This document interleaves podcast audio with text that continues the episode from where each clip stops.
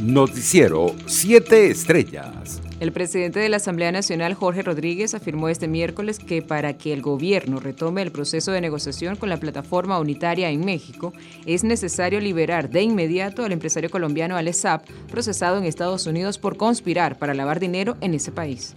¿Quieren diálogo? Liberen de inmediato a Alessap para que se incorpore a la mesa del diálogo con las oposiciones venezolanas y devuélvanle al pueblo de Venezuela el dinero que ustedes se robaron.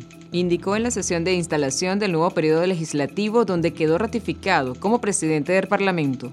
Por su parte, Juan Guaidó ratificó este miércoles la disposición de la oposición de retomar las negociaciones con el gobierno, interrumpidas el 16 de octubre por decisión del oficialismo, en señal de protesta por la extradición del empresario Alex Saab de Cabo Verde a Estados Unidos. Ratificó la disposición de que la plataforma unitaria Espacio Hoy de Encuentro de la Unidad en Venezuela retome de inmediato la posibilidad de un acuerdo integral que dé garantías a través de la Constitución para todos los que quieren unas elecciones libres y justas, dijo Guaidó durante un acto en un parque del este de Caracas. En otras noticias, el director del Cuerpo de Investigaciones Científicas, Penales y Criminalísticas, 6CPC, Douglas Rico, anunció este miércoles que por órdenes del ministro de Interior y Justicia, Remijo Ceballos, se trasladará al estado Monagas para dirigir personalmente las investigaciones y determinar lo que sucedió en Barrancas del Orinoco, donde fallecieron al menos siete personas el pasado primero de enero.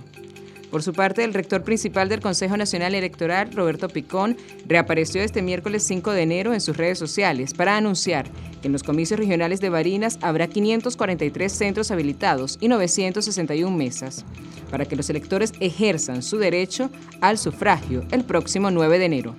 Por su parte, la Asociación Civil Súmate recriminó al Consejo Nacional Electoral por no abrir una investigación respecto a la violación del uso de fondos públicos por parte del gobierno en favor de la campaña del candidato del PSV a la gobernación de Barinas, Jorge Arriaza. Internacionales.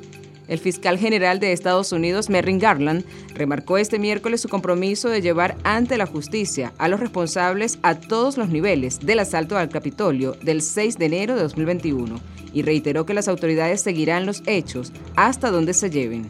Así lo indicó Garland en un discurso desde la sede del Departamento de Justicia norteamericano, un día antes del aniversario del violento ataque al Capitolio por parte de una turba de seguidores del expresidente Donald Trump. Por su parte, Uruguay batió su récord histórico de contagios diarios de COVID-19, al registrarse este miércoles 5.330 positivos, que superan los 4.604 detectados en mayo pasado, cuando el país suramericano atravesaba el pico de la primera ola de la pandemia. Según el informe diario del Sistema Nacional de Emergencias SINAE, de los 23.550 análisis efectuados, 5.330 fueron positivos en una jornada en la que falleció una persona. Entre tanto, la gala número 64 de los premios Grammy prevista para el 31 de enero en Estados Unidos fue suspendida este miércoles debido al aumento de los casos de coronavirus por la expansión de la variante Omicron y será fijada para una nueva fecha, todavía por determinar.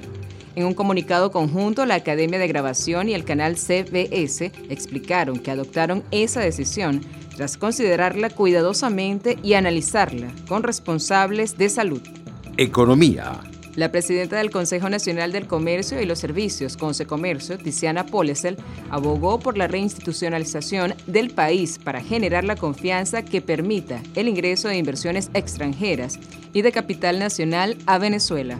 La dirigente empresarial afirmó que el sector privado de la economía, hoy disminuido en un 80%, tiene la convicción de que el potencial del país y de su gente es tan grande que no hay duda de su recuperación, como ha ocurrido en otras naciones. Deportes. Los Tigres de Aragua se apoyaron en una nueva jornada redonda de José Alberto Martínez en el cajón de bateo para superar a los Cardenales de Lara con pizarra final de ocho carreras por cinco en el José Pérez Colmenares de Maracay este miércoles. Cafecito, que está reforzando a los bengalíes por segunda temporada corrida, terminó de 3-1 con su segundo cuadrangular del todos contra todos y tres remolcadas. Además de un par de anotadas, el triunfo le permitió a los felinos retomar el camino correcto, luego de ser vapuleados por Caribes en la faena anterior. En el otro compromiso de la jornada, Caribes venció a Caracas 12 rayitas por 7 en el estadio Alfonso Chico Carrasquel de Puerto La Cruz. Noticiero 7 Estrellas.